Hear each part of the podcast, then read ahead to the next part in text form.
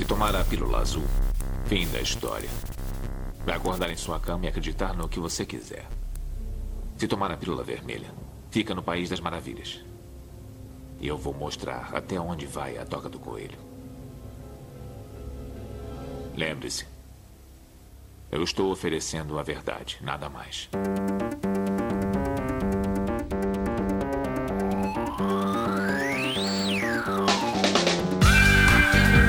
Magicando. Praise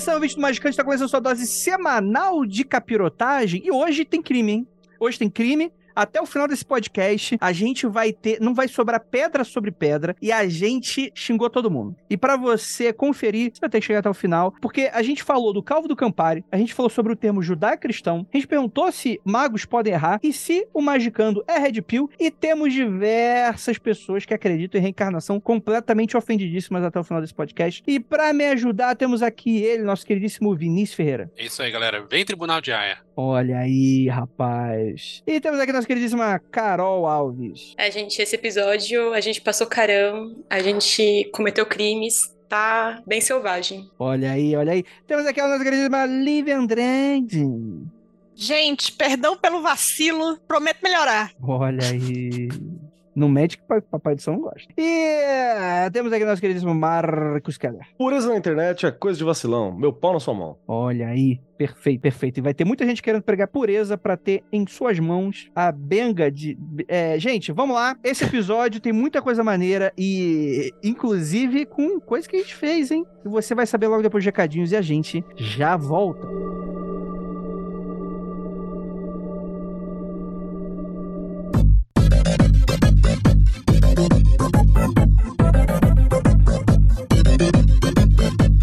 Chegamos aqui agora na hora dos recadinhos do Magicando. Tudo bem com vocês, meus queridos? Lembrando a todos que o Magicando, como um podcast que está aqui sempre com você, invista naquele seu criador de conteúdo independente. Você vai lá no orelo.cc barra magicando com CK. É um aplicativo, você pode inclusive baixar o aplicativo, nem precisa seguir nenhum link. Baixa o aplicativo do Orelo em todas as lojinhas virtuais de celulares, né?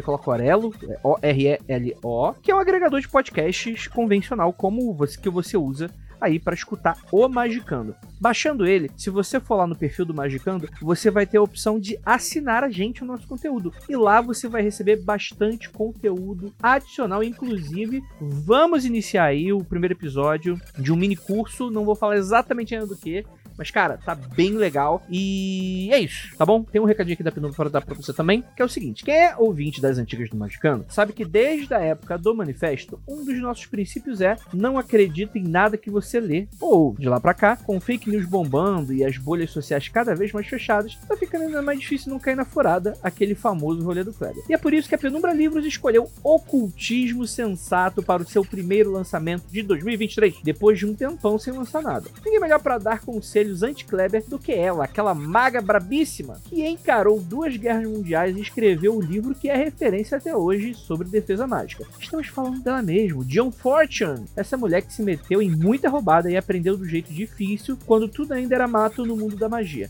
Agora, você não precisa mais quebrar a cara, é só ouvir a voz da experiência. Todo magista, seja neófito ou macaco velho, passa por um monte de situações subjetivas na magia.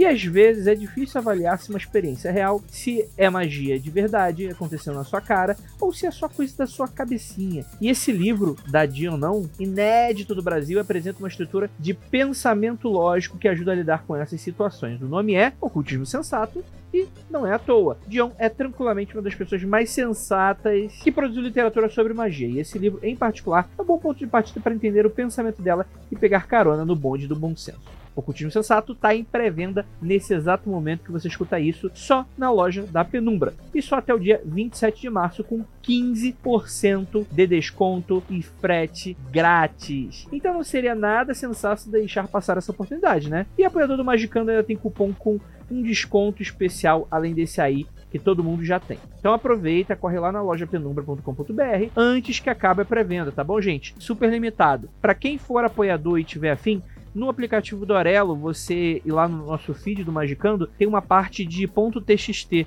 onde a gente publica algumas coisas ali, avisando de gravações, né, é, que são exclusivas para apoiadores, etc e tal, que lá vai ter um cupom de desconto muito interessante para você que curte a penumbra. Então é isso, bora para esse episódio que ficou maneiríssimo. E a gente se vê agora.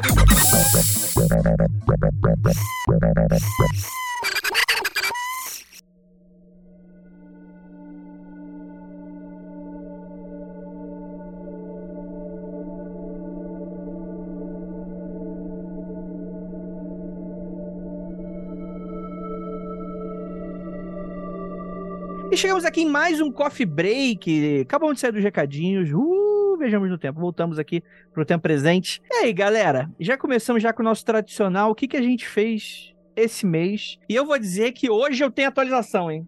Hoje vai rolar. Eita, Porra! Tá macumbeiro ele. Esses foram os mestres secretos? Não, não, não. Isso foi, na verdade, um trabalho que me pediram por causa das questões da ira, né? Quem não sabe, tá, Moalheira tava com, com umas questões. Ainda está, na verdade, né? Com questões de saúde e tal. Ela ia fazer uma cirurgia, né? Foi pedido pra gente fazer um rolezinho, né? No, no, no cemitério, deixar os presentinhos. Aí eu me desesperei, porque eu nunca fiz isso na minha vida. Eu já tava imaginando que ia ter que três horas da manhã pular o muro de algum cemitério no centro de São Paulo. Aí eu perguntei pro cara que, eu, com toda certeza, já teve rolês do Kleber o suficiente para topar, foi o Keller. Oi.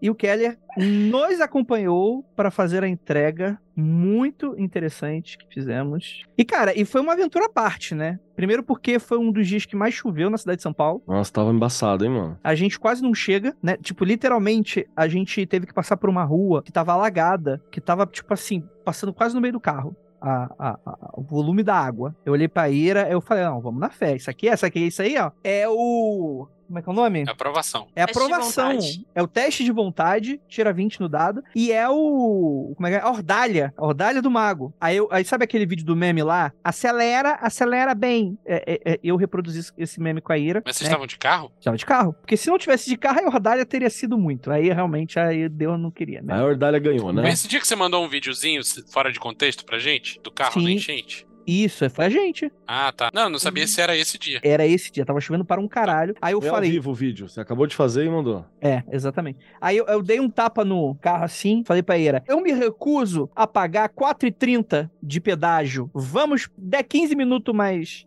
atrasado, mas eu não quero pagar 4,15 de pedágio. E aí aconteceu isso, né? Que ele até tinha mandado uma mensagem, ó, toma cuidado aí que vai tá, tá dando toró aí. Peraí, deixa eu dar uma pausa aqui. É que os, os nossos ouvintes não sabem, mas assim, existe um portal que liga minha casa, minha região em Palmeiras, com o clima de São Paulo. Então, se chove aqui, está chovendo em São Paulo. Se está muito sol aqui, está muito sol em São Paulo. Nesse momento, por exemplo, deve estar muito quente em São Paulo. Sim, Meio está. quente abafado, Tá difícil de mesmo, tá um respirar. inferno. Então, é, é- há um portal. Estamos a quilômetros de distância, uma hora e dez da região do centro da minha casa, de carro, e mesmo assim é o mesmo clima. É bizarro. Perfeito, perfeito, perfeito. E aí a gente aproveitou também pra fazer um rolezinho em Suzano, né? Então a gente foi pra Praça dos Pokémon. Vou tirar foto com Pokémon. É isso mesmo. Foi, foi, Lógico. foi. Minha, minha foto de mestre Pokémon, né? Só eu tirei, porque a Ira não ia passar essa vergonha. A gente visitou o shopping lá de Suzano, né? Não tinha coisa que a gente queria comer, na verdade, e a gente descobriu que fechou.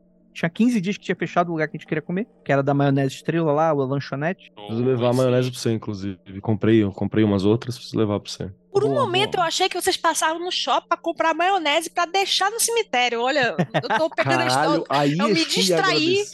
muito. Eu me é distraí um momento do assunto.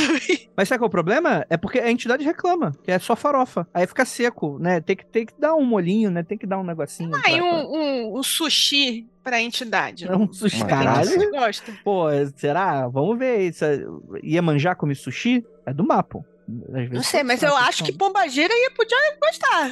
Porque é, mesmo? coisa Será? chiquérrima. né? Pode ser, pode ser, pode ser. um- mandar um temaki no cemitério ali.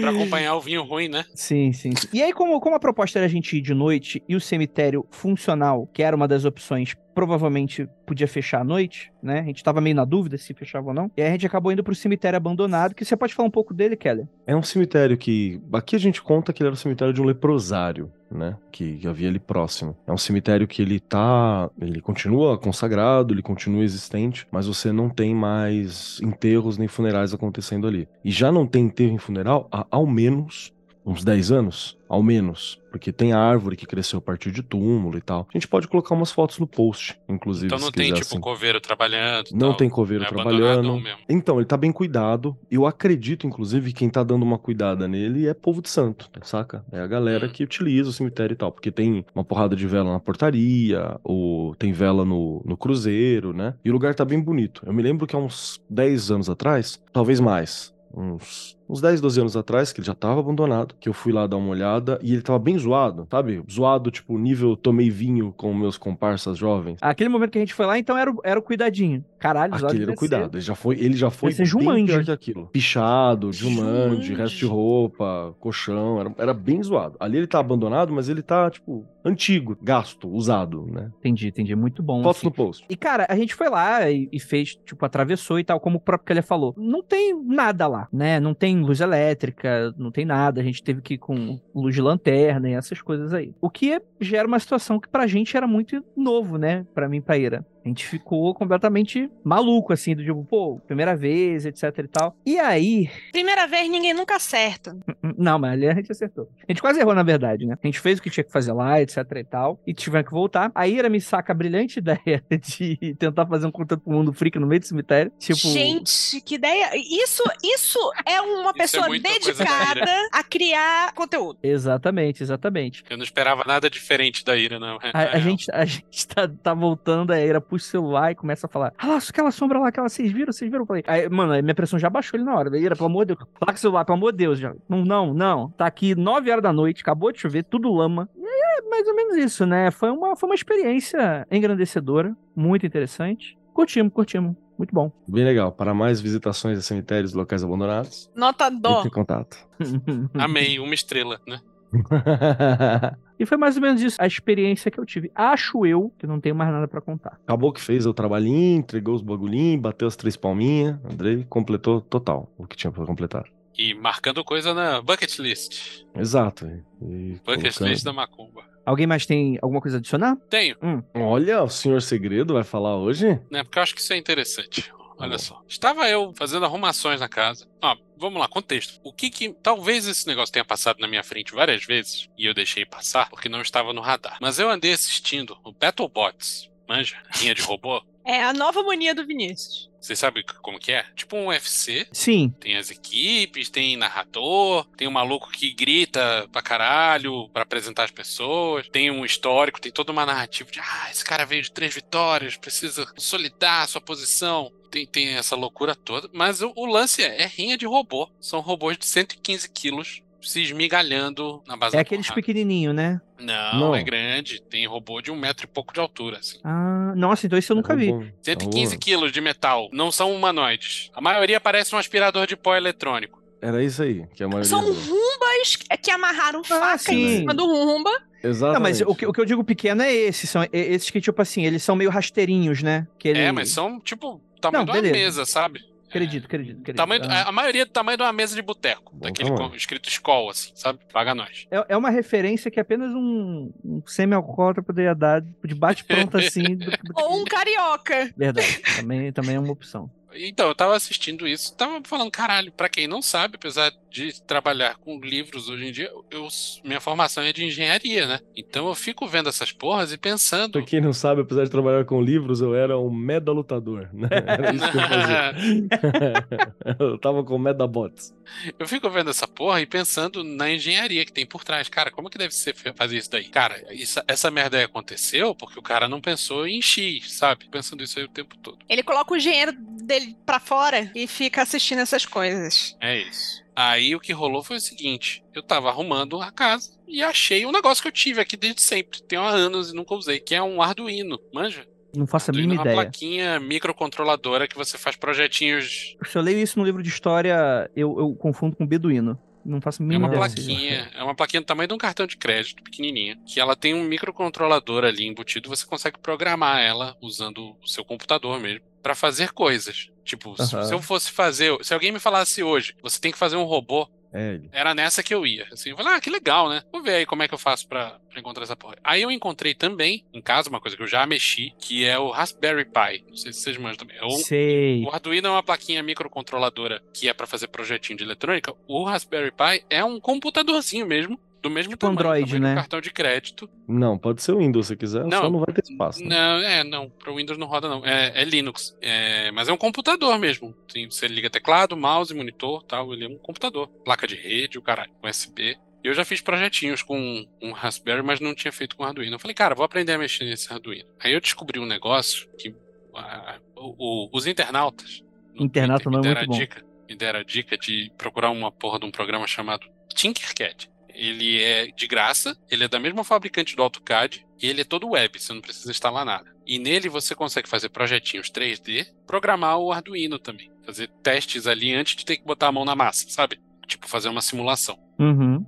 E por que, que eu tô falando isso tudo? Porque Boa pergunta. Excelente. fazendo a modelagem 3D, lá brincando com a modelagem, eu comecei, meio que de forma inocente, mas eu comecei a fazer uma árvore da vida 3D que tá ficando muito doida. Ok. E eu comecei a fazer uma, um projetinho com o Arduino que é uma aplicação prática de tecnomagia muito louca. É isso, Vinícius Cabalista, Tecnomago 2023. É isso. real. E, e eu tô fascinado com isso daí e aceitando sugestões do que fazer com essas tecnologias avançadas. Que tecnomagia você faria com um Arduino e um, um Raspberry Pi? É isso? É, e uma modelagem 3D que pode mandar imprimir alguma coisa. Estou aceitando sugestões da mesa. Mas olha só, você começou a modelar a árvore da vida, a, a parada lá em 3D. Tá certo que a gente tá vendo, um- a gente tá trabalhando num livro aqui que, Olha lá o que você vai falar, hein? que acontecem algumas marretadas, como acontece em qualquer marretada quando um pessoal vai meter cabala no meio. E o negócio tá lá em 3D, fico perguntando pro Vinícius assim, e o que é esse negócio aqui atrás? E o Vinícius tá me explicando. Então, assim, eu tô indo por orelhada, tentando entender a, a árvore da vida. Mas eu acho que ninguém explicou ainda o que é a parte de trás da árvore. Se alguém tiver uma sugestão, porque o pessoal diz que a raiz é a clifote na internet. A cliff é a raiz, pra cima é a árvore. E o que que fica atrás? Então, eu tô tentando explicar pra Lívia que não tem atrás. Ela é. Tecnicamente, tem um, um louco, uma galera meio doida aí, que fizeram essa colocação. A gente vê um modelo 2D da árvore, mas na verdade ela é em 3D. Ela é dobrada, porque cada esfera tem uma ligação uma na outra e tal. Então é outro. Seria uma espécie de hipercubo. É um hipercubo, não tem atrás. Ah, Ba- basicamente. Mas o que eu pensei é que dá pra gente fazer o tratado cabalista da tecnologia. Olha só, Olha aí. Mapuche é o hardware, o programa é ISOT, e aí Olha fazer aí. programação com base nessas colocações. O 1 e o 0 estão lá em cima, né? Em Rockman e Binar. Um é 1 e o outro é 0, e a gente faz a construção dessa parada toda. No fim, ou você consegue criar um homúnculo cabalista de computador. Se chama cria uma- ChatGPT. Uma divindade. Pense nisso. porra, é o chat GPT, cara. Inclusive, eu gostei muito que a Ananda perguntou pro chat GPT quem era a Ananda e errou tudo, né? Tipo, momento Luke Skywalker, tipo... Incrível essa sua frase, tudo está errado nela. Mas o chat GPT sabe que, o que é magicando, mais ou menos. Parabéns pra todo mundo que ensinou pra ele isso aí. Essa é a Excelente. evidência de que computador aprende qualquer merda que a gente ensina. Exatamente. Porque o computador computa, né? Tem um sentido nas É. palavras. Mas e aí, vocês não tem dica nenhuma do que fazer, não? Não, homúnculo, pra mim você tem que criar um, um, um, um servidor semiconsciente. Ah, mas, é, mas aí é mais fácil fazer com computador, computador mesmo. Não, que com- aí que tá errado, aí que tá o rolê. O desafio é outro. Mas quer que eu faça um bonequinho que se mexe, é isso? Não, eu quero que você faz um, um, um robozinho limitado, mas com intenções mágicas homunculares ali. Tensões malignas. Bacana, bacana. Já sei. Você pode fazer o seguinte, ó. Você faz um robozinho que segura uma vela e fica andando em volta do círculo mágico. E coloca num rumba. macumba. Enqu- enquanto Isso. ele vai limpando a casa, o bicho vai.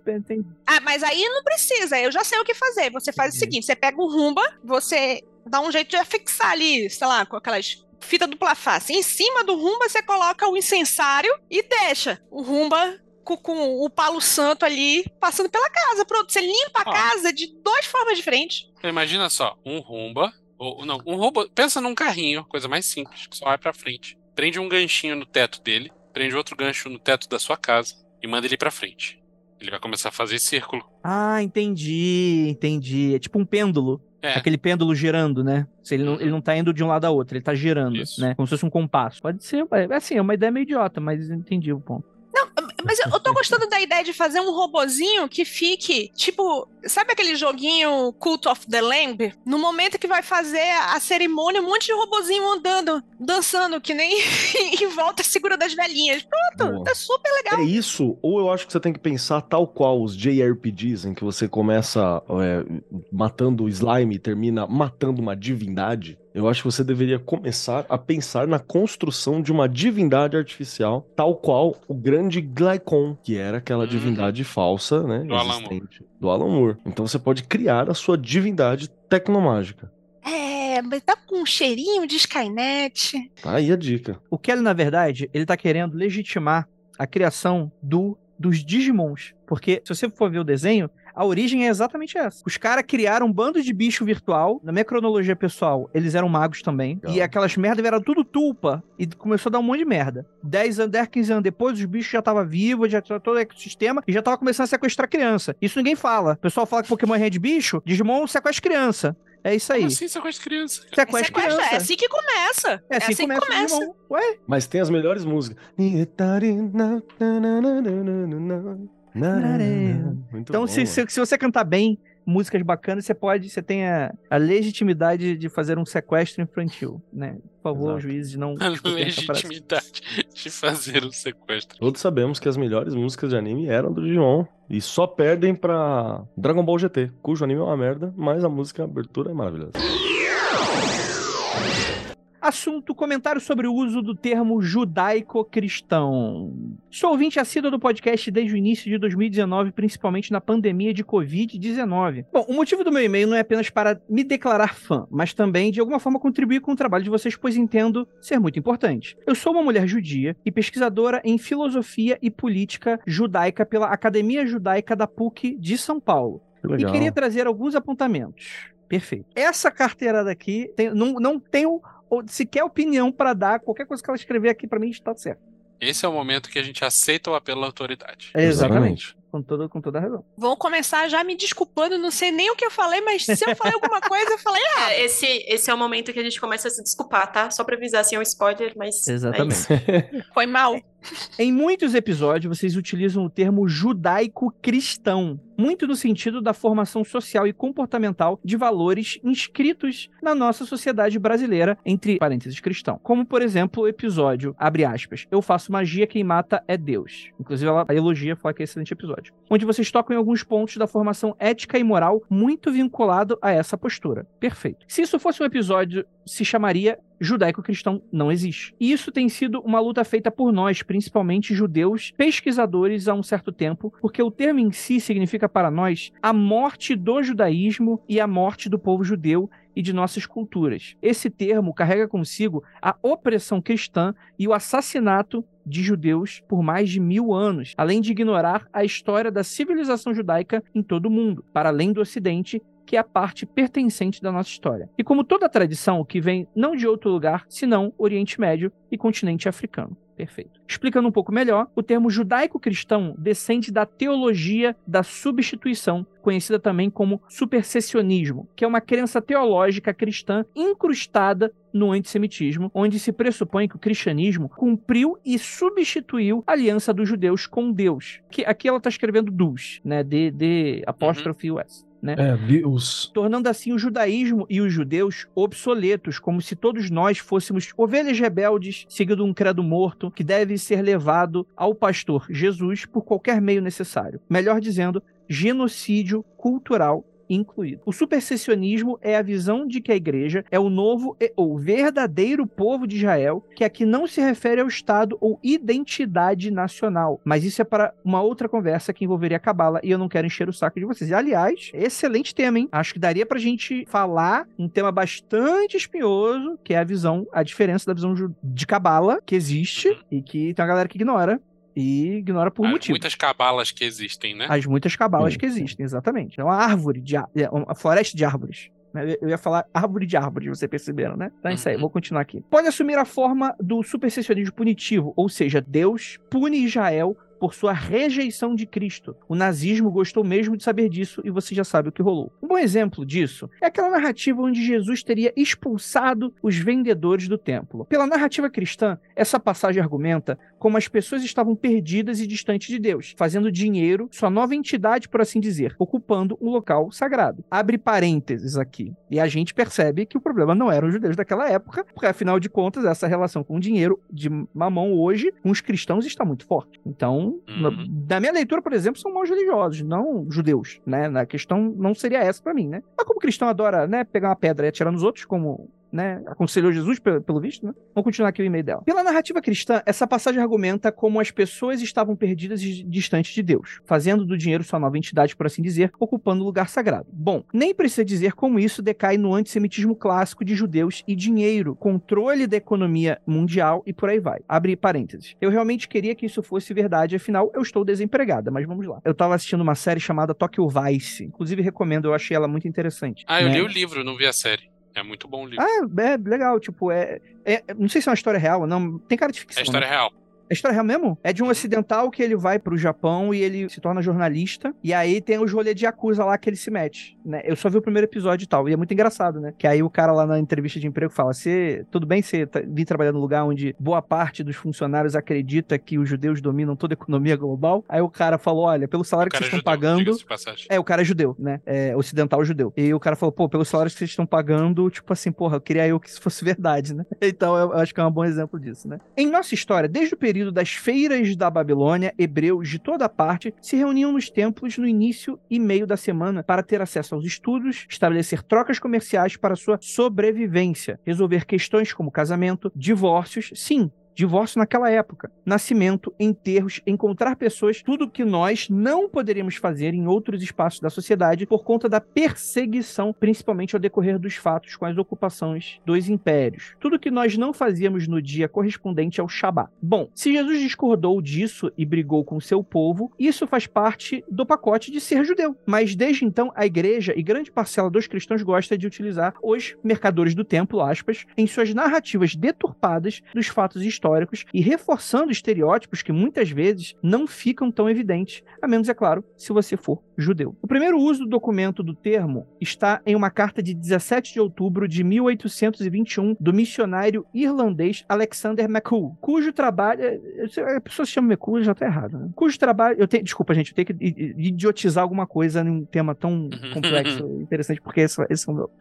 Cujo trabalho de vida foi dedicado à conversão de judeus ao cristianismo. Foi, no entanto, usado para se referir especificamente aos judeus convertidos ao cristianismo. Vejam o que ele escreve, abre aspas. Pelo que posso ver, apenas uma maneira de realizar o objetivo da sociedade, que é erigir uma comunidade judaico-cristã, uma cidade de refúgio onde todos os que desejam ser batizados possam receber os meios de ganhar seu pão, né? Então, pelo que eu tô entendendo aqui, é, é uma maneira de enxergar do tipo, estamos no meio de um processo de grande conversão que ainda não foi concluído, né? Acho que é meio que a lógica de utilizar é até pior, judaico- cara. É até pior, assim. Se você frequentar qualquer rolê de, de denominações evangélicas, principalmente, acho que quem mais tem, tem visto isso hoje, né? É, tem a ideia de que a religião judaica é uma religião incompleta. Então, assim, tipo, eles ainda esperam o Messias, sabe? Eles ainda estão esperando, sacou?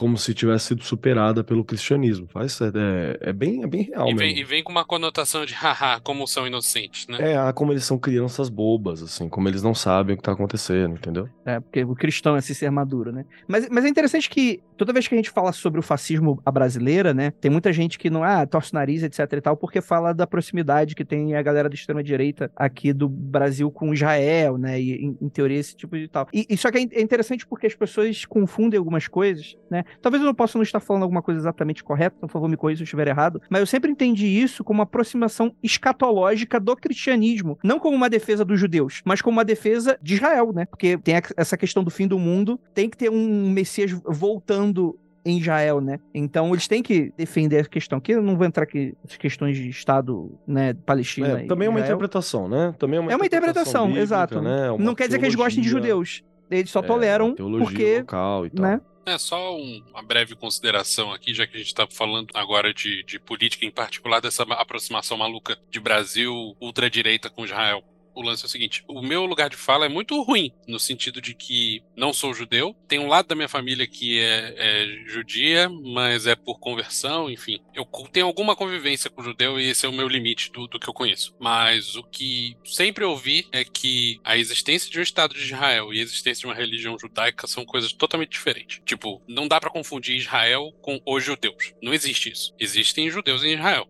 Provavelmente a maioria. Mas o Estado de Israel não dita porra nenhuma sobre que os judeus de outros lugares do mundo eh, seguem ou deixam de seguir. É importante a gente deixar claro que se existe uma correlação de qualquer ideologia política com o Israel, é com a nação, ou com, sei lá, não sei se dá nem pra chamar de nação, mas é com a região Estado, geográfica, o Estado, sei lá, e não com a religião. Perfeito, perfeito. Abre aspas, co- continuando aqui o, o Alexander Macou aqui. Liberdade religiosa significava liberdade para os cristãos. Os judeus poderiam ser acomodados, embora não necessariamente com total igualdade, temporariamente até sua eventual conversão. Isso é- a gente está falando de 1800, mas isso aqui é muito pensamento de cristão. Brasileiro 2021 Uhum. lidando com todas as outras religiões, né? Do Muda tipo nada, assim, né? não é que é você, é, eu tenho liberdade de ser cristão e tolerar, porque eu sou muito bonzinho, as outras, né? Até que você se, né, se converta, porque é Lembrando que se você é cristão que tá ouvindo a gente e pensa diferente, parabéns, que legal, bacana. A gente tá generalizando porque a gente tá falando sobre a história de como a religião foi praticada em alguns momentos. Nós estamos falando E de continua você, sendo, tá? inclusive. Porque, é, porque sempre tem, ah, mas não é todo, sim, não todo cristão, mas quase sempre um cristão, né? É Uhum. isso. Já na era moderna, em 1900, existem algumas especulações de que foi George Orwell quem começou a onda de usá-lo para se referir à ética compartilhada em 1939 com o esquema judaico-cristão da moral. Pela pessoa, a gente já tira a conclusão que não é muito bacana, né? Eu sempre confundo o- George Orwell é o do, da Revolução dos Bichos? É, Sim. o Orwell, Sim. o Orwell, apesar de. de, de- É que sempre confundo com Orson Welles, porque eu sou debilóide. Eu confundo os dois. Pensava que você confundia com o Huxley. A galera da esquerda tem, critica muito, né, o Orwell, porque ele fez um desserviço para a imagem do comunismo mundial tal, e o livro dele foi que era para ser uma crítica ali da galera, foi, um, foi utilizado como propaganda, né? E que ele estava no, no paycheck da CIA, o pessoal fala, né? Mas nunca foi atrás Sim, história, então. entre outras. No tempo antigo e até o período da expansão do colonialismo na era moderna, as conversões foram forçadas, como exemplo da Inquisição. Nos tempos de hoje, ela se camufla nos folhetos que nos entregam na rua. Nós cristãos que se aproximam de nós à primeira vista dizendo que, abre aspas, somos todos filhos de Deus. Fecha aspas. Mas se desdobrem falácias sobre a nossa tradição no enquadramento de chamar judaísmo de religião. Nós não consideramos o ju- judaísmo religião, porque afinal temos uma massiva quantidade de judeus ateus e que, sim, vão à sinagoga, né? Interessante essa, essa visão, né? Até porque A é- é, judeu também é étnico, né? em Deus. É pela prática, é pela comunidade. Sim, sim. Tem a questão de tradição e a questão étnica é, é muito importante também, né? Quando chamam o Pessah... Gente, desculpa, eu não sei as pronúncias, né? O, seria a Páscoa, Pessah, né? Páscoa, Páscoa. judaica. O que é extremamente anacrônico quando chamam a Torá, os livros do profeta Moshe, de Bíblia, que se passou por tradução, se não foi feito em pele de animal, com os procedimentos adequados, escrito da forma adequada. Então não é a mesma coisa. O Velho Testamento, nesse sentido epistemológico, não é a Torá e nós não seguimos nenhuma Bíblia ou Velho Testamento. Nós seguimos as leis de Moshe e não há outro nome senão Torá. Mas drasticamente desemboca no messianismo. Não são judeus, são cristãos com essa ideologia do supersessionismo fantasiado de judeus. Aí eu já não faço a mínima ideia como. Né? Aí eu não sei, a discussão é complexa. Eu nem preciso falar do livro do Apocalipse, onde eles nos culpam por termos matado Cristo o que é historicamente impossível. Se fala que tem uma coisa que é muito engraçada que cristão esquece, né? Que, que o Jesus não era cristão, né? Jesus era judeu, né? Então, tipo, é um ponto de vista muito maluco, assim, que cristão força essa barra aí, né? Então, por que se utiliza? Bom, primeiro porque existe uma impressão popular de que nosso relacionamento com Deus, nossos mandamentos e nossa conduta moral tem um mesmo modus operandi. E vejam, até os egípcios antigos tinham um não matarás, não roubarás em sua conduta. Eles seriam abraâmicos também? Interessante questão. Cristão segue sete e alguns dez mandamentos como os adventistas. Nós temos 613 mandamentos que chamamos de misto. Ô, ô, ô, querida, aí aí você está super dimensionando a minha capacidade de ler essas palavras hebraicas aqui. Mas vamos embora. Mistvot. Acho que deve ter uma. Deve ter errando muito essa parada. É um pouco diferente, né? Principalmente quando paramos para pensar que tudo que vemos nos livros de Vaikra traduziram para Liber Levíticos se trata exclusivamente das leis para o nosso povo, nossas tribos e nossas tradições. Ninguém falou que todo mundo tinha que seguir aquilo. Quem transforma isso em conduta para todos são os cristãos, ao se apropriarem de um livro de leis, retirando dele a sua origem, sua localização, sua temporalidade. Eu realmente não sei como funciona na semântica de um não-judeu seguir algo que está escrito, abre aspas, leis para o povo de Israel e suas tribos, fecha aspas, e achar que é um termo qualquer. Posso dizer a real? Para mim é como alguém que está no Brasil querer seguir a Constituição de outro país. Perfeito. Perfeito. Agora, o que isso está me lembrando é uma coisa. Existe um país inteiro que acredita exatamente disso, né? Que as leis deles devem dominar o, o mundo inteiro, que que eles acham que as coisas como lá são deveriam ser no mundo inteiro e é o atual império americano, né? Que tem até piada, o pessoal falando acha que dólar aceita em tudo que é lugar e tal. Isso, isso é uma visão muito imperialista americana também, de, de você aplicar as leis de todo lugar. Mas é imperialismo, não é que eu legitimo, mas eu entendo porque a proposta deles é essa, né? Mas o que eu acho que é o ponto válido aqui também muito interessante é que ela tá falando sobre essa questão de ser uma essa tradição ocidental como essa ideia monolítica que é completamente ideológica e construída e que se a gente for pegar um cristão de hoje, pegar um cristão de mil anos atrás, a moral são completamente diferentes. O Mas não cristão- tá, não tá longe. Não, não tá longe, Andrei. Porque, tipo assim, a- a- quando a Lívia fala, por exemplo, sobre essa coisa de que, ah, não, o que eu tenho que espalhar, eu tenho que colocar e tal. Tem um quadro do John Guest, de 1872, que fala sobre o progresso americano, né? Que mostra o, a- um espírito, como se fosse a liberdade, uma parada assim, que é os Estados Unidos sendo espalhado pelo mundo. Que é aquela doutrina do destino manifesto, né? Que é a ideia de que você, americano médio e tal, você tem uma missão que é expandir a América do Norte, a crença de que o povo foi eleito por Deus para civilizar todo um continente e parte do mundo. Exatamente. Isso não existe como doutrina de Estado, entre aspas, hoje, né, no papel escrito e tal, mas isso é uma visão. E o cristianismo foi usado como ferramenta, porque a, a galera, pô, cara, os, os pais da nação, tem uma foto do Abraão deles, os caras têm um Abraão deles. Né, que é o Abraham Lincoln. Então tem todo um rolê ali que também tá ligado com isso, sim. Mas assim, isso não é uma exclusividade nem do, dos norte-americanos atuais, nem do, Não. nem do cristianismo. Basicamente, toda coisa que adquire o tamanho e as proporções de um império, império. acaba seguindo por esse caminho. Já foi assim Uhum. com o Império Romano, já foi assim com o Império Britânico, atualmente é assim com, com o Império Estadunidense. E já foi assim com o cristianismo. A gente corre o risco de ser cancelado falando isso, mas é um fato. Uma das doutrinas do Islã é converter a humanidade. Se eles estão tendo sucesso nisso, quais métodos eles estão usando, não vem ao caso. Mas é uma doutrina escrita. Esse é o objetivo do Islã, converter a humanidade. Saca? Toda religião predominante acaba passando por isso de um jeito ou de outro. Não, Uhum. isso não tô passando pano, estou falando que não é exclusivo. Mas eu tô levantando a bola que, na verdade, pra mim, a religião dos Estados Unidos é o capitalismo. É. Aí tem o Weber, né? Que é o religião protestante, espírito capitalismo e tal. É isso mesmo, é uma, uma junção de ambos, assim. Porque tem aquela escolha de que você, né, se você tá bem de grana e tal, é porque você é um escolhido do divino, né? Você é um dos escolhidos e tal. Então, assim, é, é difícil falar porque, meu, a gente tá pegando a história de um povo de, sei lá, 4 mil anos de história pra, pra chutar baixo, ao longo desse caminho todo e tá tentando resumir no episódio, né? Não, não é bem simples de fazer isso, né? Mas sim, deu, deu pra entender o, o espírito, né? Caralho, eu- tipo assim, minha cabeça tá explodindo com isso tudo, porque ela começa falando várias coisas óbvias que eu não havia visto, que eu fiquei assim, cara, que vacilo! Meu Deus do céu, eu abri a boca pra falar muita merda. Mas é assim que a gente aprende, ué. É Alguém que sabe mais do que a gente levanta a mão, fala e a gente escuta se a gente tiver sabedoria pra escutar. Mas eu acho que ah, o ponto dela, ela, ela nem falou aqui, acho que ela não foi nem subjetivo, assim, falar ah, que a gente falou merda e tal. É que ela tá dando um, um Não, ponto não é crítica, vista- ela tá criticando, na verdade, o uso do termo corriqueiro. Sim, no é, geral. corriqueiro, a gente né? tá usando uma... E é uma expressão que tá em disputa, né? O André ainda não terminou de ler e vai ter um momento em que ela vai falar que a gente falou merda assim. Eu vim do futuro.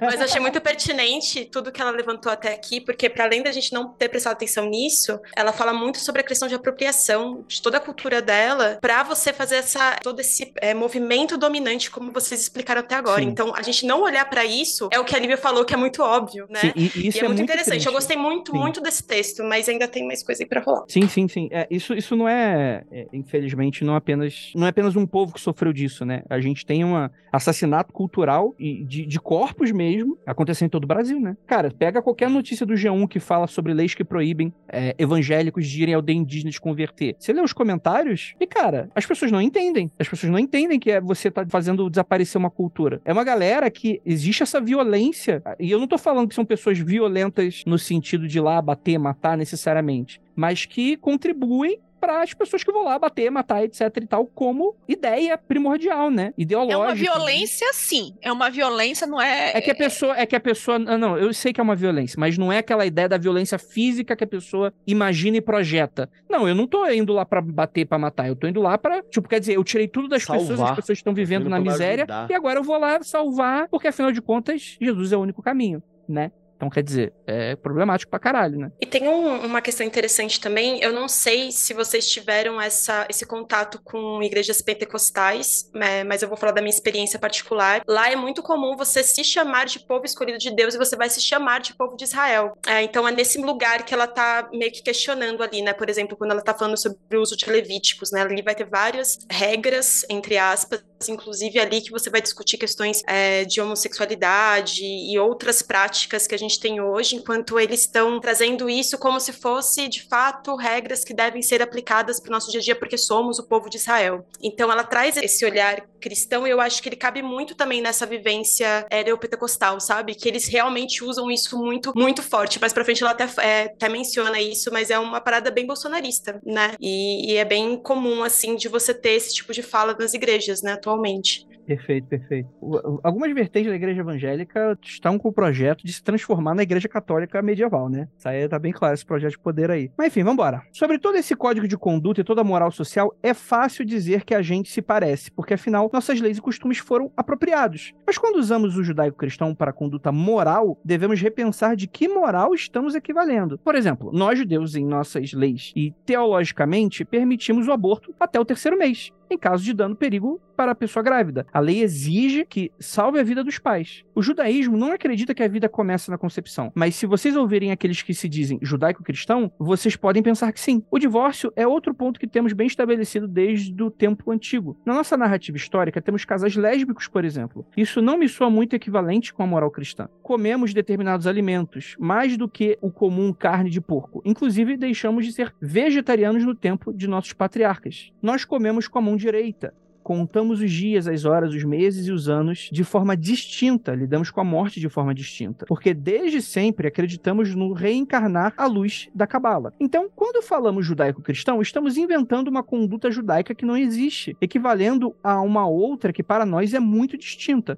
Cara, acho que isso mata e resume bem a o cerne da problemática agora. E ainda sobre Sim. mitos, algumas vezes vocês falam sobre, abre aspas, os judeus que existiam no tempo antigo, fecha aspas. Ei, caras, ainda estamos aqui? Acho que aqui faz parte da crítica. Esqueçam essa ideia porque afinal no tempo antigo, nós éramos hebreus e nós mudamos o nome e nos dispersamos. Não perdemos as nossas tradições, não deixamos de ser quem somos, apesar de muitos tentarem. Bom, gente, era essa a minha contribuição. Eliminem esse termo que a academia e a lógica da substituição tanto tentam empurrar para cima da gente. Me desculpem pelo textão, mas vocês são legais demais para continuar usando o termo que Bolsonaro utiliza em sua política. Olha, perfeito. Aí Nossa, jogou na cara agora.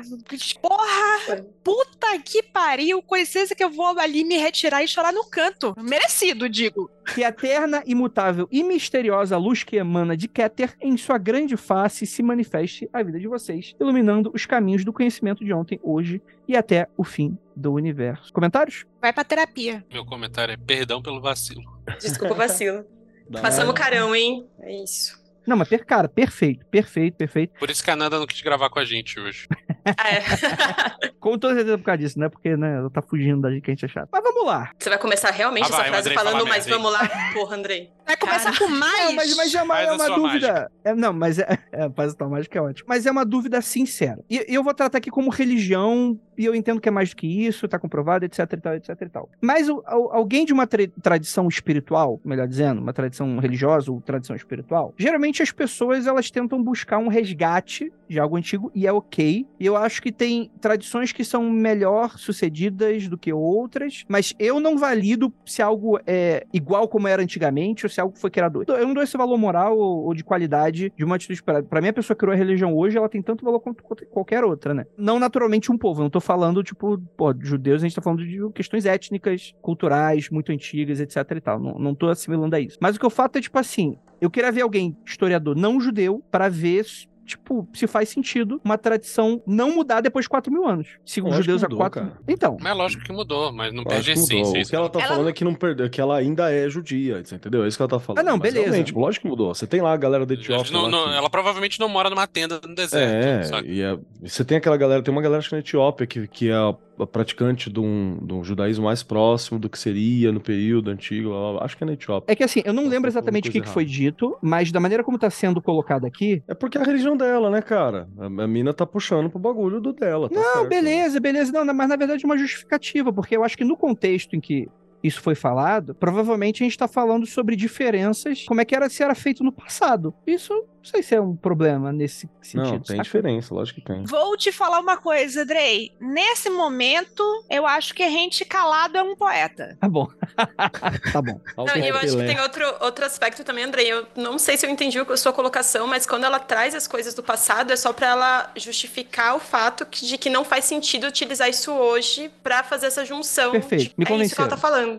Perfeito, perfeito. Sim, sim. E ela tá apresentando a agenda dela, né? Do grupo dela, da parada dela, da visão dela. é estudo correto, dela. cara. É, do estudo dela, a agenda dela. Sim, perfeito. De qualquer jeito, fica pra gente algumas coisas daqui. Tem coisas que você pode, que a gente pode não discordar, pode não perceber desse jeito, Sim. porque não tá imerso. Mas tem que respeitar como algo válido e como uma visão Mas que tem é. que ver a visão, que tem a sua exatamente. própria riqueza e sua própria. Claro, mas também sair daqui e falar assim: ah, não, o que a mina falou é verdade absoluta e agora eu vou mudar. Não, não é, né? Senão você tá fazendo outro rolê. Aí você dá uma pausa, não é a mesma Mas coisa. ela colocou várias coisas que, que, tu, que, tu- Completamente correto. que você concorda de cara. Na hora É, que alguém exatamente. aponta pra você e você fala, tipo, Exatamente. O ponto dela assim- está correto. Independente assim como, do. assim como, provavelmente, por a gente ter vindo, boa parte das pessoas aqui ter vindo de um rolê cristão, era natural utilizar o termo judaico-cristão, que esse é o cerne da crítica dela, né? Sim, é natural perfeito. utilizar esse termo. Porque, querendo ou não, como foi construído um país dentro dos princípios cristãos, blá, blá, blá, blá, onde tinha essa ideia de que o cristianismo veio para substituir, né, para completar Uhum. a- aquilo que era a promessa do Messias, lá, judaico e tal. Como tem essa visão, muitas vezes, que é o, o cristianismo é uma continuação, e foi uma visão que foi meio que colocada pra gente como natural, a gente só aceitou e nunca questionou, porque nunca percebeu a necessidade de questionar, né? Ela, como uma pessoa que pratica o judaísmo, que tá dentro disso, acham, vê isso como um absurdo e não tá errada, não. E ensinou um bagulho pra nós, é isso. Bom, essa é a segunda vez que meu mundo cai em relação a esse tema. A primeira foi depois de ler uma parada que eu acho que eu até já co- recomendei aqui num outro episódio, mas recomendarei de novo e farei proselitismo sempre que possível,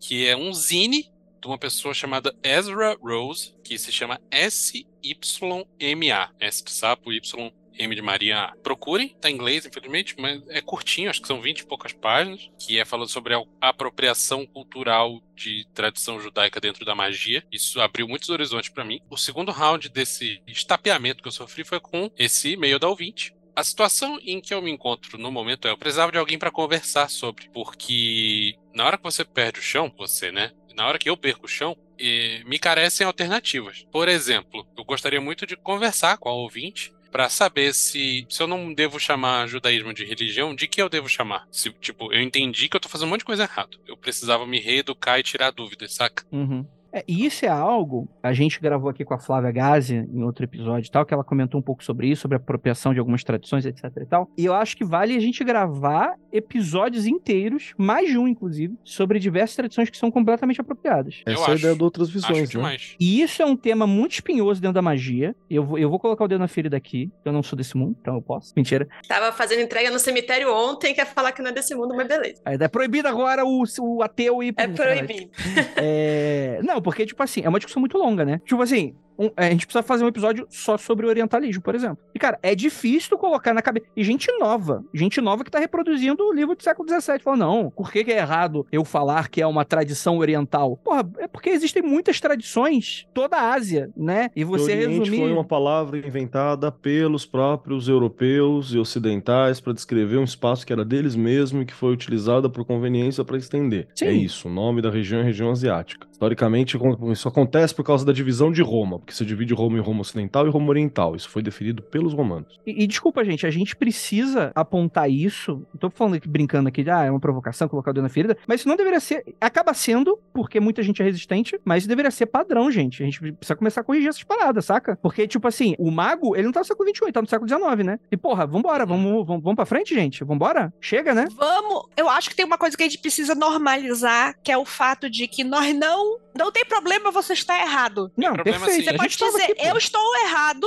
eu aprendi com isso. Não tem, vamos normalizar o eu não sei, o tipo, estou errado, obrigada por me educar. Você se deu, a, a mulher se deu o trabalho de, de, de escrever uma puta carta, porque isso daí não é um e-mail, isso é uma carta. E, e ensinou a gente, a única coisa que eu tenho é perdão pelo vacilo, obrigada pela educação. Vamos normalizar o aprendizado. Todo- é, contínuo. não, eu entendi o que você tá querendo dizer e eu entendi a negativa do, do Vinícius também. Tipo assim, errar não é legal, mas todo mundo acaba fazendo, porque afinal de contas somos humanos, etc e tal, e a gente não tem toda a consciência do mundo pra tudo, né? Mas eu acho que a ideia geral é que tá tudo bem errar se eu acho que a proposta é melhorar e escutar, né? E vão ter é temas. natural, mas não é desejável. Perfeito. E, e não é legítimo. Ah, errei, sou humano, vou continuar errando, porque eu erro, É que- sou humano, né? Dá uma vírgula que tem outra parada, que é o rolê que a gente tá na internet, tá ligado? E na internet você pressupõe aquela pureza específica que não existe no mundo real. Então você tem um grupo, de- você tem uma série de seres humanos, uma série de pessoas que não se relacionam com pessoas reais, ou se se relacionam, se relacionam de maneira diferente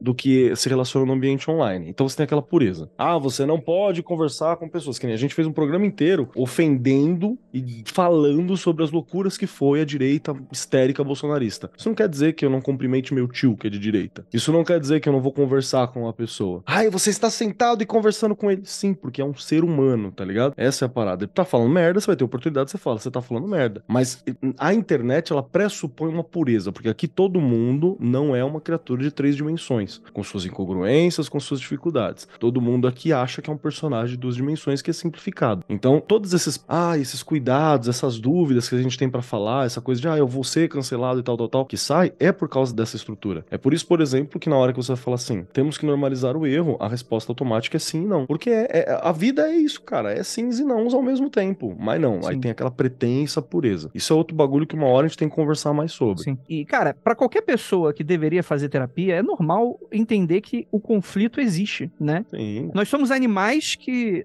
rejeitamos o, o nosso. ah, Eu não tô falando que é pra todo mundo ser animal, tá, gente? Mas, tipo assim, por exemplo, a gente luta a todo momento com uma, raci- uma suposta racionalidade, com instinto. A, a contradição tá no nosso ser, né? É, E é isso. Eu acho que quando a gente faz essa. essa... Acho que é até bom o Kelly falar isso. Quando a gente faz isso, isso aqui não é uma proposta de atacar pessoas. Acho que é atacar erros, né? Mas aí o problema é que Sim, tem sim. pessoas que assimilam erros também como parte da sua própria personalidade ou da sua própria tradição, né? Do tipo. Aí, a é gente vai voltar na, na né? ideia de, de internet quanto sociedade do espetáculo, que é tipo assim, você não pode, como está tudo registrado, se você não pode apagar os erros que você vê, você dobra a aposta. Tem uma parada que eu falo, a gente, a gente fala, eu falo isso em sala de aula. A gente teve uma discussão muito bacana esses dias numa aula de filosofia, que foi justamente na hora que nós conversamos sobre se a minha, isso com o ensino médio, e se a minha proposta, a minha visão de mundo deveria legislar o mundo inteiro. Então, por exemplo, sou de uma determinada crença que acredita não é correto, sei lá, aborto, ok? Mas se eu não acho que aborto é correto, então eu não aborto. Agora, vale a minha crença definir toda uma estrutura social de pessoas que não partilham da mesma crença? Sacou? E aí, o que acontece é que é o seguinte: existe um momento, que é um momento em que a tua crença é colocada em xeque, e você tem duas escolhas. Ou você corre e continua com a tua crença, porque você quer manter aquilo que é parte da tua personalidade, como o Andrei mesmo falou, tem pessoas que têm o erro como parte da sua personalidade, ou é a hora que você segura a onda, segura a vergonhinha que você tá passando, segura aquele momentinho e fala assim: deixa eu ouvir até o final, pra... e, e aqui precisa de coragem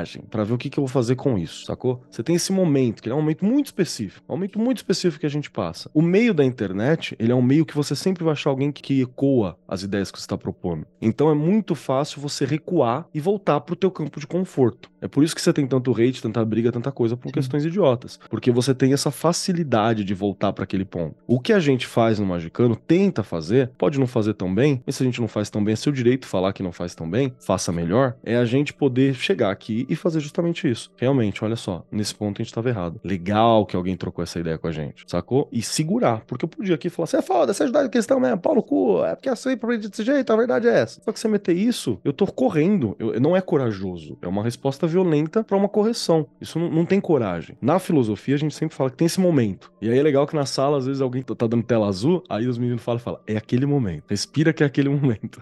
Eles falam um pro outro na sala, assim. Então, aqui é aquele momento também, sabe? Como a gente vai corresponder a esses momentos, fala muito sobre a gente. Sim fala muito sobre a pessoa que a gente quer ser e quanto a gente se constrói. Né? É, é, desconfortável, né? Lógico, faz parte. É, mas é dor de crescimento, né, caralho? E é foda porque em dado momento, acho que pela vida adulta ela é muito cruel muitas vezes. O, o adulto, ele tenta. A criança também, né? Só que eu acho que a criança, ela levanta, dá aquela choradinha, levanta e daqui a pouco já tá rindo, se divertindo do pirueta. Mas o, o, o, adulto é aquela coisa, eu vou, eu vou me afastar de todo o desconforto possível. E, e o que o Keller fala é muito bom, né? A internet não apenas é um, é um amplo espaço para você ser atacado, como é um amplo espaço para você ser apoiado. Então é muito comum você ter personalidades inteiras baseadas em eu estou errado, mas não quero discutir, não quero fazer, porque eu tenho um monte de gente que tá me apoiando por diversos fatores, né? Porque enxergam de mim da mesma maneira do, né? Vou usar a palavra aqui só para resumir, apesar de não acreditar. O cancelamento, você vai ter o oposto, né? Que é o aquele endeusamento. Tipo assim, como assim vocês estão criticando esse cara que não pode ser criticado, né? Então é complicado mesmo toda essa situação. E, e, é um convite também, né? Outros produtores de conteúdo esotérico, né? Pessoas que palestram, né? Pessoas que são professores, pessoas que falam no meio, abre o olho com relação a isso, né, gente? Se, se o mago é alguém que tá a todo momento buscando desenvolvimento pessoal, como a sua alquimia última, né? Como a sua pedra filosofal, por que que você tá fugindo tanto dessas dores de crescimento, desses desconfortos que muitas vezes vão colocar o, o teu crescimento crescimento pessoal como um objetivo, né? Então é algo que é para ser colocado. Ou, ou, a parada é pra você estar tá certo. Porque, pô, pra mim quem tá querendo sempre estar tá certo é adolescente. Aí beleza. Só que, particularmente eu, não gosto de seguir a ideia dos adolescentes. Eu, inclusive, acho que a ideia dessa bancada toda é chamar, chamar pessoas mais inteligentes que eu para eu aprender, né? Todos os meus podcasts eu faço baseado nisso. Cada um com seu cada um e é isso aí. Show de bola.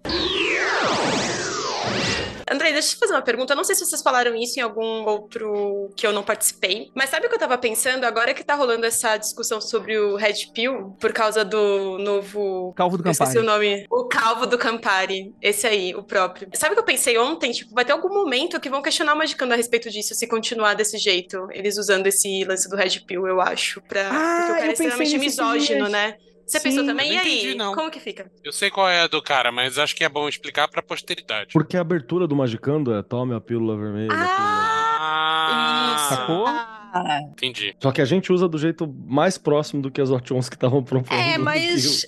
Putz, até explicar que focinho de porco na tomada. É, assim, eu não acho que é o caso do Magicano deixar de usar isso, porque não faz sentido. A gente estaria entrando nesse lance aí todo que a gente acabou de conversar sobre a parte de cancelamento e tal. Eu gosto da abertura do Magicando, mas eu acho que é um bagulho que a gente deveria pensar, sabe? Porque tá associou, né? Associou pra caralho. E é extremamente misógino o papo dos caras, né? Então. Cara, então a questão é a seguinte, né? Existe todo esse conceito na internet chamado Red Pill, que de alguma maneira, toda uma geração nova, conservadora, os famosos neocons, pode dar uma risadinha, Kelly, novamente, você sempre ri quando eu falo isso. Os neocon, né, que são, é uma galera que é só misógina, racista, etc e tal. Incels, em suma maioria, pessoas Não, rejeitadas e, por e mulheres. alimentados por ideias nazistas. Tem que lembrar que esses caras estão ligados à extrema-direita e são nazismos e racializações e divisões de seres humanos Sim. através de estruturas nazistas que tem essa entrada, essa porta de entrada que é o Red Pill, tá bom? Red, Pill é uma porta de entrada para ideologia fascista nazista, é isso. Eu tenho aqui a explicação desse conceito de acordo com essa galera, que é o seguinte: é um conceito da extrema-direita que defende que homens não devem se relacionar afetivamente com mulheres, pois todas seriam manipuladoras e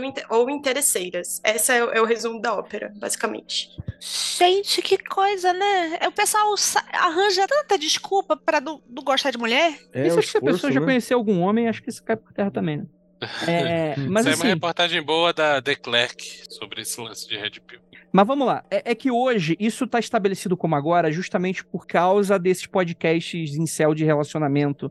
É porque é um relacionamento em onde não tem relação, né? É o cara é foda e, o, e mulheres são escravos. É, é esse é o relacionamento, né? Mas é que eu acho que eu, vou, eu gostaria até de voltar um pouquinho antes pra explicar um pouco desse termo, porque o que o cara tá falando tem todo sentido eu acho que parte muito desse pressuposto. Imagine que Então, vamos tentar entrar um pouco na cabeça dessa galera que é mais nazincel aí. É uma galera que acredita que existe toda uma conspiração global esquerdista. E aí tem as suas poucas variações. Alguns vão acreditar que é, que é a economia judaica que está por trás disso, como, como Hitler acreditava e a galera do século XX. Vai ter a galera que é mais uma questão, ah, o progressismo woke, né? Woke é esse termo, ser o lacrador, né? Então existe essa sociedade lacradora. Então, dentro dessa perspectiva, o Red Pill é o cara que está fora daquela bolha, como o Morfeu oferece pro Neo, sair da Matrix, tipo, a gente gente que é progressista, estamos na Matrix, por causa desses grandes reptilianos aí. Aí eu já tô de sacanagem, né? Esses grandes reptilianos da cultura lacradora. É, ou seja, né? Porque quem tá no poder são as minorias, né? Todo mundo sabe disso, né? A única coisa que eles estão ensinando é bem simples: é você tomar inverdades e falsa teoria como verdade. Você entendeu? É isso. O que o Red Pill, ele é uma ponta que ele ensina o seguinte pro jovem adolescente que tá querendo entrar num grupo que é esse o alvo. O alvo é uma galera que inclusive eu trabalho, que é crianças, jovens, meninos de classe média. É chegar neles e falar o seguinte, ó, toma essa pio para você ter a visão da realidade do mundo. E aí você entrega pro moleque uma mentira que ele vai tomar por verdade. A partir do momento que ele tomou a primeira, na próxima ele vai levar mais duas, mais três, mais quatro. E daqui a pouco ele tá Lula reptiliano trocado por um clone invasão russa na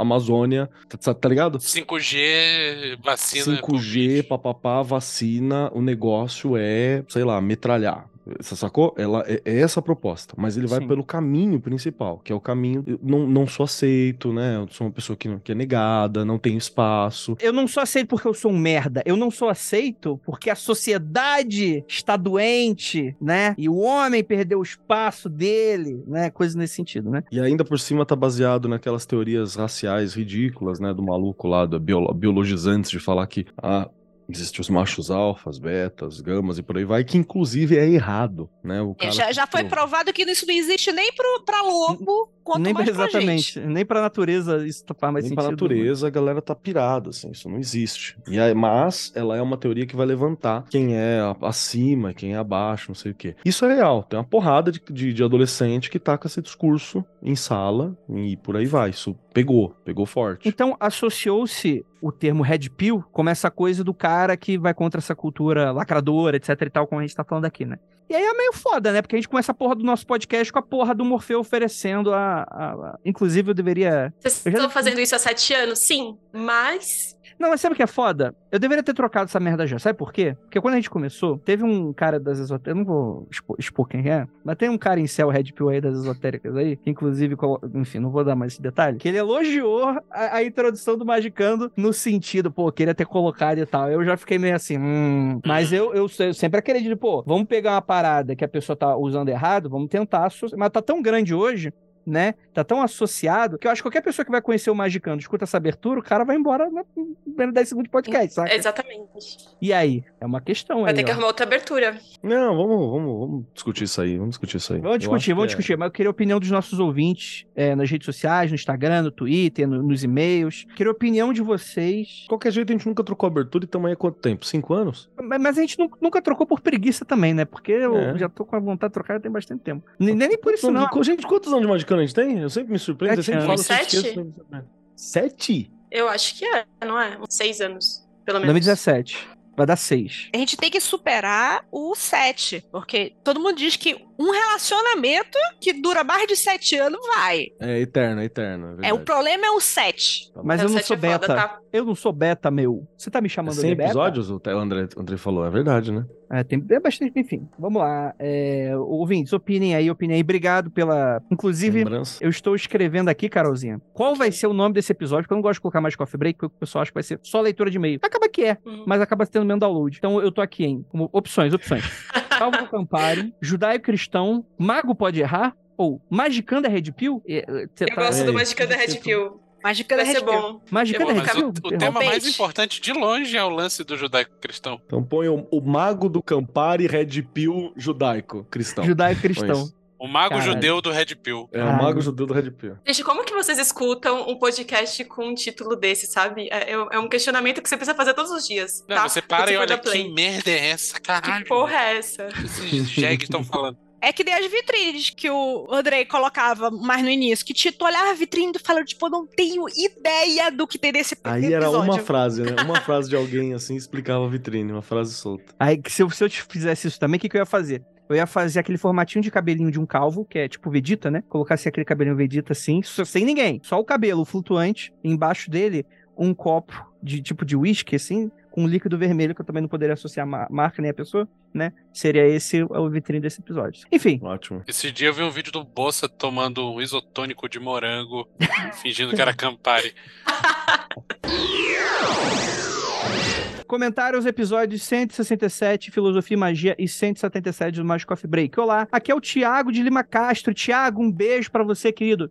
Saudades. Seu lindo. Eu sempre conto que uma- um, um dia eu tava com o ukulele na mão, fazendo sondinhos merdas, sonzinhos merdas com o ukulele em algum encontro do Magicano. Sonzinhos bem merdas, assim. Tinha acabado de pegar o ukulele. Aí, Thiago de Macastro é um grande violonista. Um grande violonista. E ele pegou e falou assim: Posso ver, quero? Eu falei, pode. Qual que é a afinação? Eu falei assim: ah, sei lá, Dó, Sol, Mi, Lá. Aí ele pegou e falou: Ah, aqui é Dó, Sol, fez um pem, pem, horrível. Pem, pem, pem, pem, pem.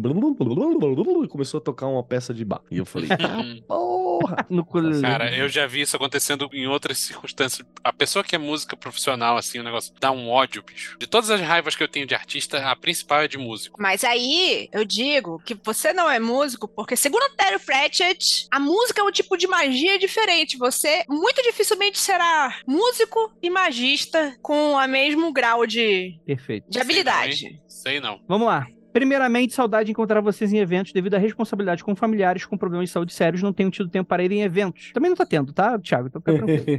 Vamos comentar. Sobre filosofia da magia, acho que ler filosofia tentando se colocar como aquele filósofo numa espécie de ascensão pode ser um exercício mágico interessante, principalmente aqueles que você não concorda em nada. Olha, uma questão aí, hein? No mesmo episódio foi comentado sobre o hermetismo e o neoplatonismo. O neoplatonismo surge como uma releitura de Platão partindo de Aristóteles, somado à prática de ritos persas, caldeus e mais um monte de coisa. É uma fusão de imanência com transcendência, de forma que o Império Romano poderia se praticar e assimilar qualquer prática mágico-religiosa, mantendo certa estabilidade conceitual. O sucesso do neoplatonismo foi possibilitar, ora puxar mais a transcendência, ora a imanência, e daí posso misturar tudo. O hermetismo, no século IV, tô aprendendo a ler algarismos romanos agora, tá? que é o que conhecemos historicamente, surge com esse vocabulário neoplatônico. No Renascimento, Platão foi traduzido para o latim e publicado junto com os neoplatônicos e o Corpus Hermeticum, de maneira que toda a ciência e arte renascentista e a modernidade, por consequência, tem influência direta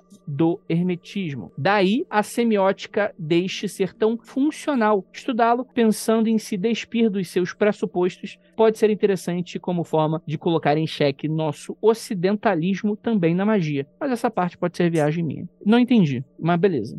Tá muito inteligente pra mim. No último Coffee Break foi comentado da relação entre Kardec e Blavatsky. E aí, o Thiago de Lima Castro é a pessoa que eu mais conheço que tem prioridade na fala disso Exato. aqui, porque o Thiago de Lima Sim. Castro É muito brabo. Existem três espíritas no planeta Terra que eu.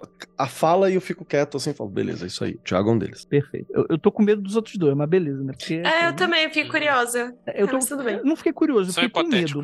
Né? Mas tudo bem. Pô, agora dá pra ser quatro, mas é que eu vou considerar dois deles como um, porque eles são casados. Um Olha abraço aí. aí, os amigos espíritas É. legais. O, o termo, Kelly, que você está procurando é pessoa jurídica. Quando as pessoas. Pessoa jurídica, o é, casal vira pessoa pessoa jurídica. jurídica. Eles são uma pessoa jurídica. E, é- e é um, são cristãos progressistas, são cristãos, ó. Deus me livre. São espíritas progressistas, assim, mó bacana. Um, um beijo aí pro Muito Vini e pra muito Tar, bom. que são gente boa Nossa, pra caramba. raridade, hein? Não, arregaça, são maravilhosos. 857, o espiritismo kardecista é fundado por Kardec e se dissemina muito na Europa, chegando à Rússia, Polônia, Alemanha, por exemplo. Mas chega também na Argélia, Turquia, com grupos espíritas em Istambul. Também se dissemina na América como um todo, sendo influente na América do Sul e Central, Ilhas do Caribe e Cuba. Como nasceu relacionado ao socialismo de Fourier e Saint-Simon, além de indícios de Kardec ser prodoniano, o que, que seria isso, prodoniano? Que é Ele prodoniano. era anarquistinha. Ele era anarquistinha. O, ca- o kardecismo ele começa como um rolê à esquerda e anarquistinha. Rapaz, como esse homem deve estar se revirando no túmulo, hein? Então, cara,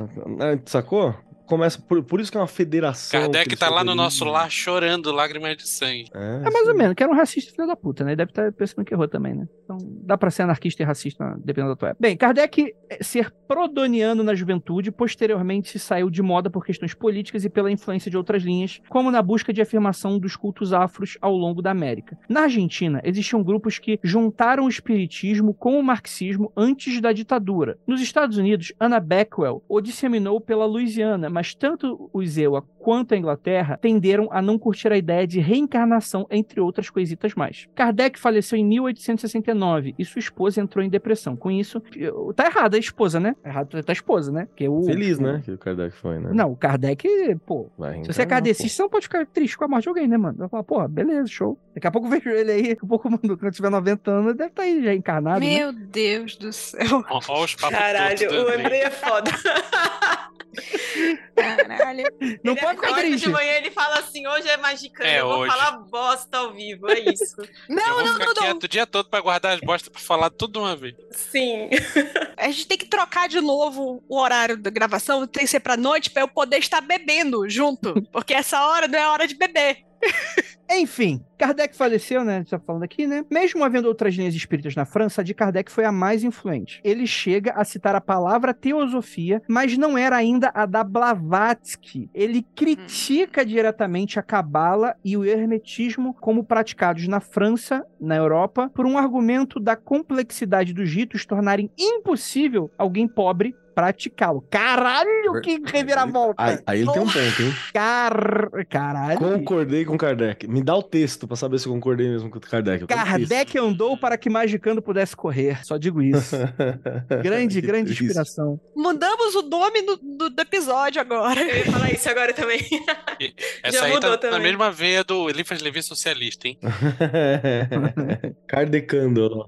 Cara, pior que. se- é, é porque, tipo assim, hoje em dia essa parada é pasteurizada na mídia e tal. Mas se você vê as coisas maneiras que pessoas que são idolatradas hoje por galeras esquisitas falavam, eu mesmo tempo o outro lado também, né? Como uma galera, claro, e eram uns merda também, né? Nesse sentido, né? Mesmer tinha essa mesma crítica. E Kardec a assimilou. Ele chegou a escrever sobre espelho negro e uso de símbolos cabalísticos em evocações e tal. Mas por mais que pudessem ajudar a concentração e a pessoa a se liberar para a prática, criticava o custo e a possibilidade das pessoas com poucos recursos praticá-la. Muito bom. Blavatsky, após viajar o mundo, foi à França em 1870 e 1873 para conhecê-lo porque estava na moda. Como tinha falecido, fez umas sessões com Lei Marie e sua esposa. Teve simpatia pela Amélie, esposa de Kardec, por também considerá-la uma mulher forte, mesmo estando em melancolia. Ela fundou uma sociedade espírita, mas se decepcionou com os fenômenos e o grupo. Depois de acabar com esse grupo, fez mais viagens e aí chegou nos Estados Unidos em 1873, criando a Sociedade Teosófica. Posteriormente, e escrevendo a primeira edição do Easy Sem Véu, em 1875, parte do seu grupo, como Olcott, por exemplo, era espiritualista com influências de Kardec. Eu acho que é interessante aqui que o Thiago, ele é um cara muito luva de pelica aqui, né? Porque eu acho que ele tá corrigindo uma parada que eu falei, que eu devo ter falado no episódio, que eu, eu achava que o Kardec tinha influência da Blavatsky, mas pelo visto é o contrário. A Blavatsky É, ele é alguns- anterior. Ele é anterior. Mas o kardecismo tem influência da Blavatsky, tá ligado? O... Ah, Chega beleza. uma hora que todo mundo tem influência. Então, assim, o kardecismo vai ter influência da Blavatsky, assim como a teosofia vai ter influência do espiritismo. Chega uma hora É, que tipo- essa galera se retro... É, eles se retroalimentam. Assim como Jesus não era cristão, Kardec não era kardecista, né? É, a galera se retroalimenta numa certa altura, assim, porque chega um momento que diminui a sociedade, diminui a moda do kardecismo, né? E você tem as práticas da Blavatsky que estavam na moda, um- um, eles se retroalimentam. Mas o Kardec é anterior. Acho que até mais ou menos lembro do contexto do que eu te- teria feito essa comparação, eu teria feito essa, essa ligação, porque é, é mais do que, tipo assim, o espírita, ele, ele gosta, e eu tô falando- sendo bem gen- generalista, nem todo espírita, etc e tal, mas gosta de criar uma- umas regras. Que é da religião deles, beleza, zero problema. Problema é que eles querem explicar o mundo inteiro com isso, né? E aí, quando eu falo, cara, o kardecismo brasileiro é uma experiência super específica. E que o Kardec mesmo, ele nasce numa época que todo mundo tava ali meio bebendo todo mundo. Acho que foi nesse contexto, mais ou menos, que eu cito Blavatsky, né? O orientalismo tava pegando, tava comendo solto nessa época, né? Então, por exemplo, pega o reencarnação e, e traz a reencarnação pra cá, só que é diferente, né? Então, pô, eu acho isso meio foda. Tu tá querendo cagar regra pros outros, e aí tu tá falando uma parada que tu tá só se apropriando de uma parada diferente da que você conhece que você não tá seguindo, né? Não uma crítica necessariamente ao fato de você ter uma crença diferente de outros lugares. A ideia geral da crítica é o que, é que você tá cagando regra quando você não sabe da tua origem, né? Seria acho que mais ou menos isso que eu teria comentado. Mas perfeito, Thiago. Obrigado aí pela correção.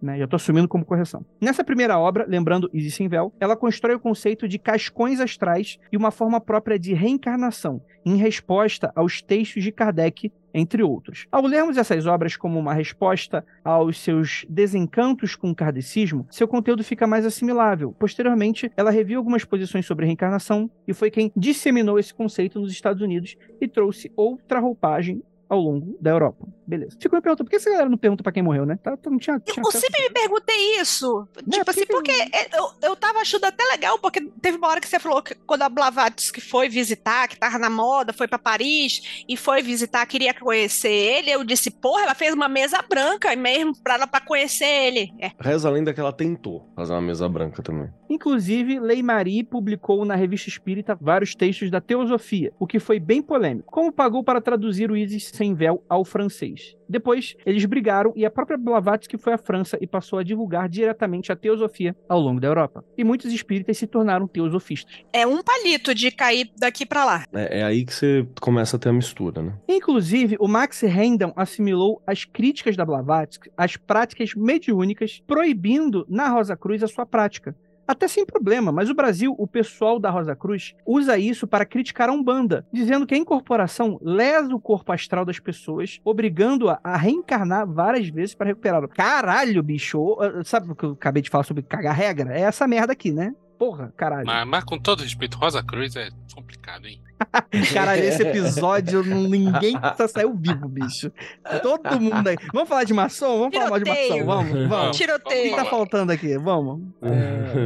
O problema disso é que se tornou um meio de preconceito com a Umbanda e cultos afros em geral. Essa apropriação da teoria da Blavatsky pelo Handel vem da crítica de Kardec à Cabala e ao Hermetismo, mas no Brasil virou uma ponte para o preconceito. Essa relação entre Blavatsky e Kardec é interessante, pois traz indícios de mais relações entre o kardecismo e outras ordens da época, mesmo entre ordens inglesas, o que eu acho bem interessante. Um abraço, Thiago de Lima Castro. Aliás, Thiago, te convido para você vir aqui pro Magicando pra gente discutir isso, viu? Espiritualidade do século XIX. Cara, Sabe ele. um eu tema já que eu falei- acho que seria legal, que é pouco conhecido? Eu não sei se é, se é o ramo específico de especialidade do Thiago, mas acho que o Thiago conhece a porra toda, né? É o tal do Swedenborg, que a gente. Então, é- era exatamente ninguém isso que eu ninguém falava. manja dessa Vanessa. porra. O, o, o Thiago é um dos poucos caras que eu conheço que manja do Swedenborg. Por favor, fala aí o nome de novo. Eu não tô conseguindo entender o nome. Sueden igual o país Suécia e Borg igual o cara do Star Trek. Ah, assim fica mais fácil. Obrigada. É um sueco zumbi mecânico, é isso. É isso aí, perfeito, perfeito. Fica aqui o convite. Muito, muito, muito interessante. Porque eu, eu acho, gente, o que, que que acontece? Você vai para um terreiro de um bando. É que o Magicando, ele é muito mordaz, né? Muito ácido e efervescente. Mas você vai no Lógico. terreiro de Umbanda, você vai para um. Diga por você, eu tenho orgulho do meu trabalho. Vai pro terreiro de Umbanda, você vai para um centro kardecista, você vai para onde? Até para uma igreja evangélica, porque eu sei que dá para fazer umas ligações. Você vai ali para uma, uma instituição ali da Rosa Cruz, você vai para maçonaria, você vai para o que você quiser. Vamos, vamos, vamos falar sobre a, a crença esotérica tradicional genérica, né? Você é um esotérico, né? A gente está reproduzindo umas paradas que a gente não sabe de onde veio. A gente não sabe o contexto cultural. E eu acho isso muito periclitante. E eu entendo porque, poxa, as pessoas aprenderam, às vezes a, a prática faz bem para a vida das pessoas. A parada funciona. Mas, pô, galera, vamos rediscutir umas paradas? Vamos abrir o olho com umas coisas? Porque, assim, o Tico Thiago aqui tá falando, é muito fácil a gente chegar e falar e abrir a boca e falar mal do Kardec e defender que é um bando. Que, pô, é nossa queridinha, a gente sempre fala, às vezes outra a gente tá em terreiro, etc e tal. Assim como diversas outras ordens, né? Já fomos pra lojas maçônicas, né? A gente já, já deu já os nossos pi- pios por aí, né? Mas, pô, até em livro de cara de Umbanda tem umas merdas sendo falado ali. Com preconceito com outras matizes, saca? Então, assim, não fica pedra sobre pedra se tu tirar essas paradas, saca? Então, eu, eu acho que é um assunto que eu acho que o Magicando, por a gente não ter muita ligação com muitos outros locais, é uma oportunidade da gente estar tocando esses assuntos. Pra quem sabe, num futuro, isso ser abordado por outras pessoas, ou formar também pessoas que vão ter uma, uma crítica a isso, porque, pô, tá foda, né? Tu vai ler ali um, um livro de Umbanda, cara tá falando, de, falando mal do cabala judaica, caralho, antes tá tirando isso do nada, né? Tipo, que tu vai ver provavelmente ali a pessoa tá só reproduzindo uma parada que ele tá absorvendo de, de, de lá de trás, saca? Que não faz mais sentido hoje né? Mas está compondo a prática tra da tradição espiritual do cara, pô, aí é foda. Enfim. É, a gente sempre fala do conhecimento diluído, né? A gente não sabe mesmo de onde vem as coisas, cara. A gente, eu tô falando todo mundo, tá? Beleza. A gente tem um, um, conjunto de crenças que a gente simplesmente não consegue botar o dedinho e falar de onde veio cada pedaço. Tudo bem ter buraco. Não consegue, é uma vida assimilando essa. Tudo, tudo bem ter buraco. O problema é não assumir que tem buraco. Aí que tá o rolê. Você não pode querer a pureza da internet com uns bagulho que também não dá, né? Por exemplo, o Vinícius tá lendo agora por lazer. Lazer. É o, Vin... o lazer do Vinícius é ler Blavatsky pra saber da onde o pai dele tirou as maluquices do pai dele. Que tem várias coisas que ele vai, olha, isso daqui é daqui. Aí eu, eu fico, caralho, mano, é muito. É de muito lá de trás. É da Blavatsky, uma coisa que minha tia-avó fala, sabe? Uhum, tem muito, cara, muito. Inclusive, quando eu terminar essa epopeia, a gente pode fazer o um episódio Doutrina Cósmica. Boa. Então você vai fazer o seguinte: você vai fazer um Daqui TLDR. a gente grava. vai fazer um TLDR da Doutrina Cósmica, então. Tipo, eu não preciso ler. Você vai ler o livro Ah, pra mim faço, e vai fazer um Doutrina Cósmica dos, dos manos. É isso? Doutrina Cósmica for Dummies. Bem, é isso. É... Tem mais 50 e meio aqui. Vamos deixar pro próximo. Vamos deixar pro próximo Last Coffee Break? Pô, s- só foi um. Dois, cara. Tá bom, porra. Cara, eu acho que se a gente continuar nas próximas meia hora, a gente comete um crime contra a humanidade. Vamos parar Tribunal por de aqui? raia, né? Se a gente Vamos parar por seguir- aí. Tribunal de Raia não faz porra nenhuma. É porque ele Nada. é um fórum, né? Não faz nada. Porque nós não somos piratas. Não faz nada também. E contra o pirata lá também não foi Tribunal de Haia, não. Foi Aya, não? Não, foi em Israel que aquela coisa aconteceu. Não foi Haia. Mas você pode ser culpado pelo tribunal. Não quer dizer que vai acontecer uma coisa com você. Não Só vai dar o nada. de Eles não fazem nada. Eles pegam um monte de denúncias e falam: ah, que coisa, denunciaram, hein? Tribunal de Haia é a maior ficção da humanidade. Só fica feio no currículo. Fui denunciada no Tribunal de Aya. Não, É nem isso. fica, nem fica. Vai ter gente que acha bom. É tipo aquela galera que busca ser bloqueada e fica Galera, estampando eu o acho bloco. que agora a gente cometeu o crime. A gente tá criticando Vem, o tribunal. Vem, do Tribunal de. Caralho.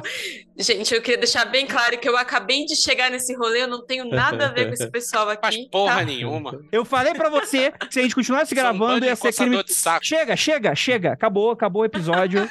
Acabou. Eu descobri o nome do episódio. Já disseram aí no chat. O nome do episódio é Foi Mal pelo Vacilo. O nome do episódio: isso. Vem Tribunal de Haia. Caralho. É. Magicando contra a humanidade. Porra, essa é boa. Essa é boa Caralho, xingamos o Tribunal de Haia, olha o que aconteceu, né? Gente, muito obrigado por todos vocês que. Muito- Olivia, deixa eu terminar o episódio. É, muito obrigado por todo mundo que ficou até aqui, nossos ouvintes maravilhosos. As pessoas, as 20 pessoas que estão aqui com a gente hoje, se tiveram a melhor tarde da- da- do semestre delas, eu tenho certeza. Muito Tá obrigado bem. por todos vocês. Lembrando que orelo.cc barra magicando, você está aqui com a gente contribuindo para a dissolução do Tribunal de Haia e a- ao ferimento de todas as leis contra a humanidade existentes na face da Terra. É, e é isso. Ósculo no Void, praise the sun pra todos vocês.